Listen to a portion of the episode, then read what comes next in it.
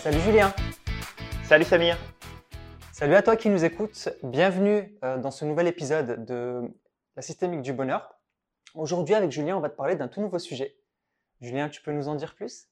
Bien sûr, en fait, on va te parler d'un autre sujet de PNL. C'est un autre présupposé de la PNL parce que bah, c'est les bases, en fait, tout simplement.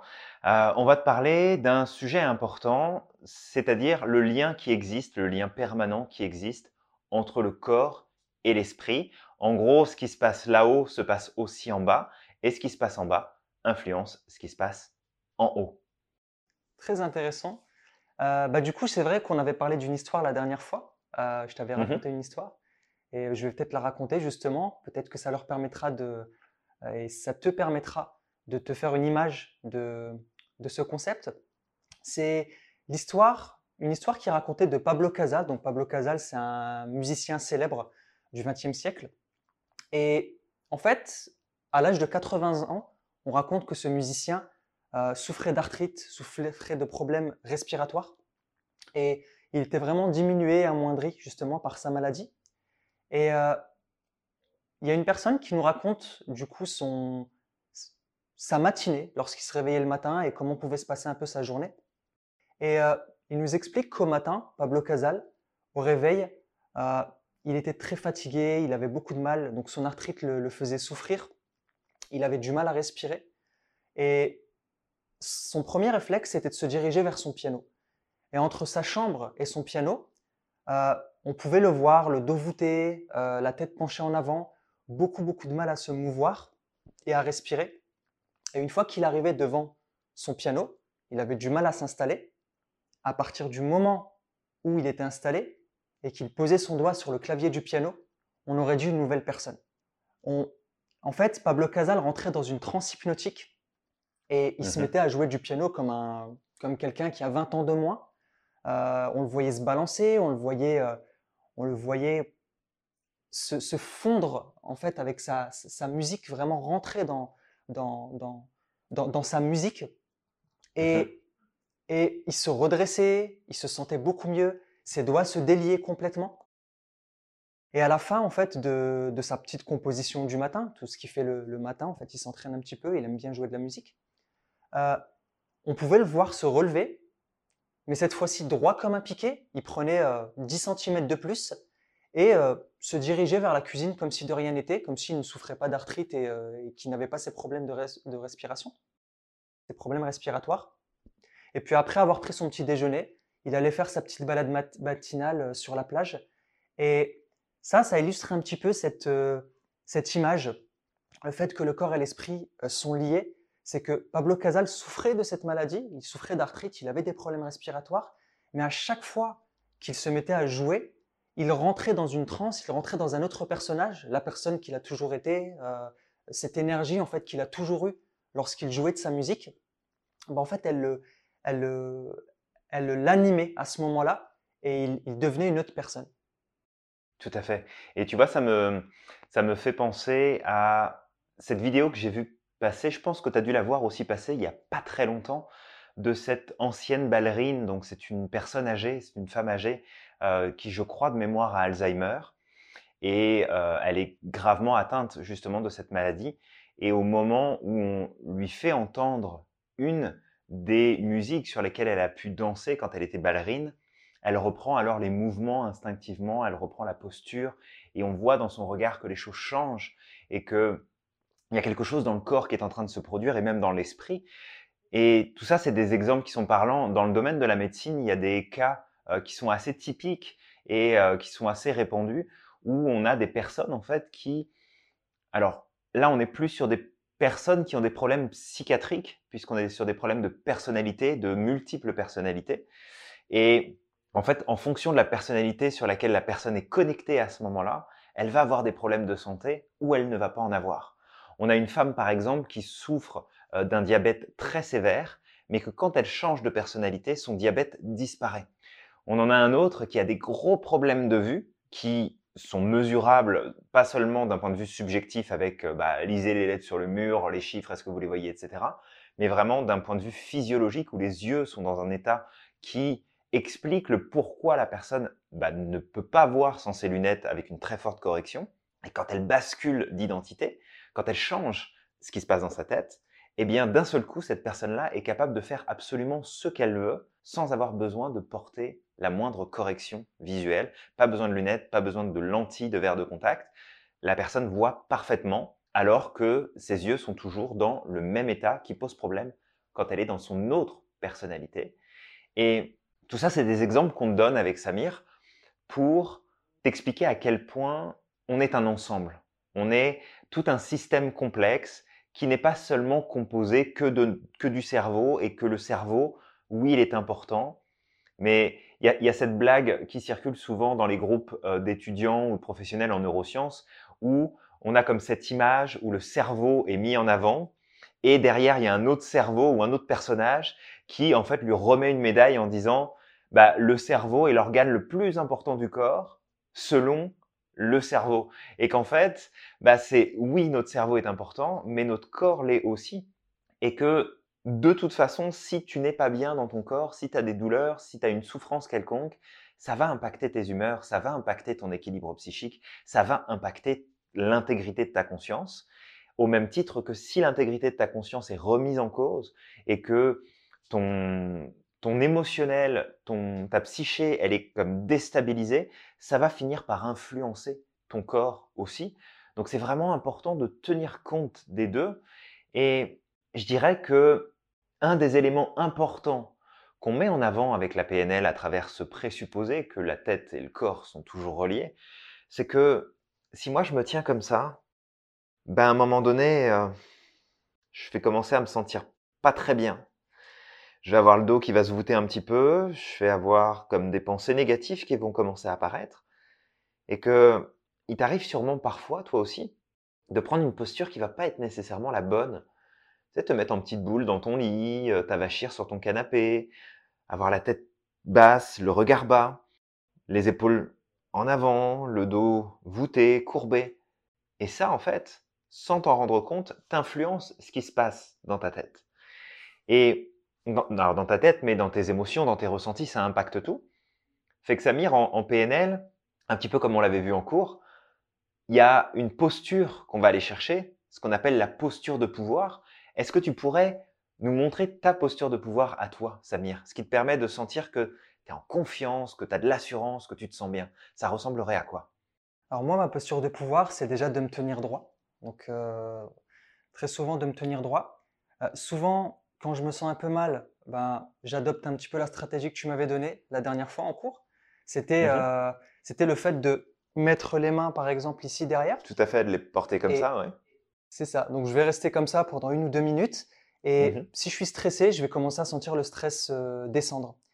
Euh, à certains moments, bah, ça, ça, arrive à tout le monde. Hein. Il y a des moments où on, est, on a des hauts et puis on a des bas.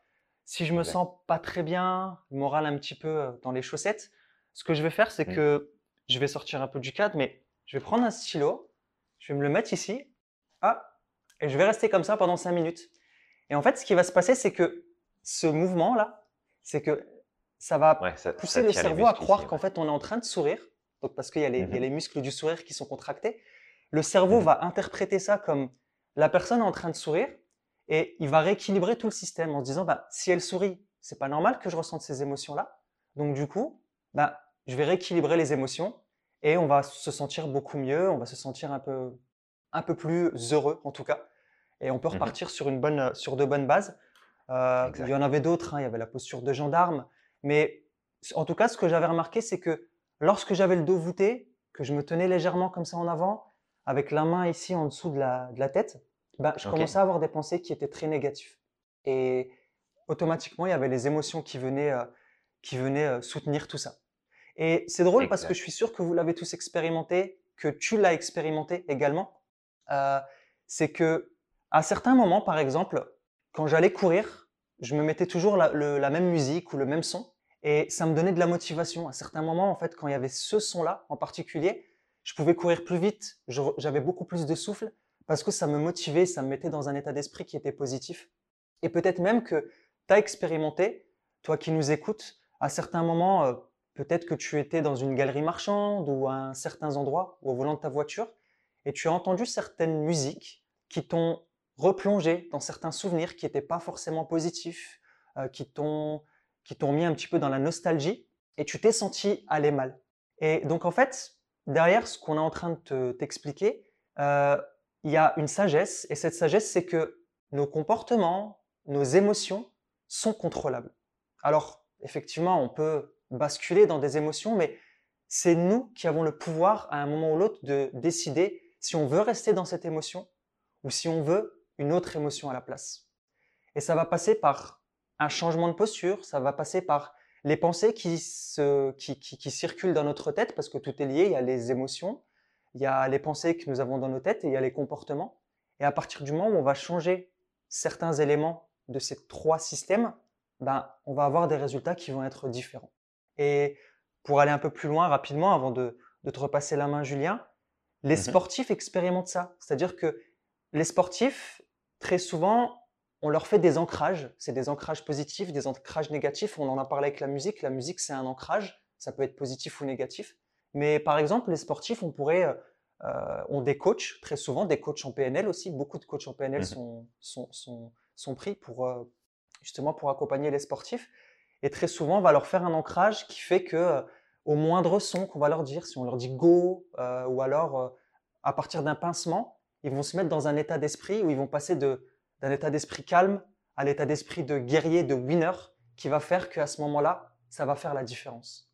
Ouais, tout à fait. C'est un, un, super exemple, effectivement, avec les, les sportifs euh, qui sont aussi un petit peu les, les premières personnes à avoir été accompagnées par des coachs spécifiquement, parce que bah, souvent on associe le coach avec le sport, le coach sportif, mais être un coach sportif, ça n'est pas travailler uniquement sur de la technique, ça n'est pas travailler uniquement sur le corps, c'est travailler aussi sur l'esprit, sur la mentalité. Et tu vois, ça me fait penser par exemple aux moines Shaolin. Les moines Shaolin, comprennent ce lien qu'il y a entre les deux et ils travaillent, oui, sur la maîtrise du corps, et ils ont une maîtrise du corps qui est complètement hallucinante, mais ils ont aussi une maîtrise de l'esprit que sans cette maîtrise de l'esprit, il n'y aurait pas la maîtrise du corps et vice-versa. Et que on peut, nous, dans notre quotidien, alors l'idée c'est pas de tous devenir des moines Shaolin, même si tu le peux, hein, si tu as envie, mais c'est de faire en sorte de comprendre que tout ça, ça a un impact. Donc, en fonction de comment tu vas t'alimenter, ce que tu vas boire, si tu fumes ou tu fumes pas, si tu te fais vivre des activités sympas ou si tu es tout le temps dans la frustration, si tu fais de l'activité sportive ou non, si tu bouges ou tu bouges pas, euh, avec quoi tu alimentes ton esprit?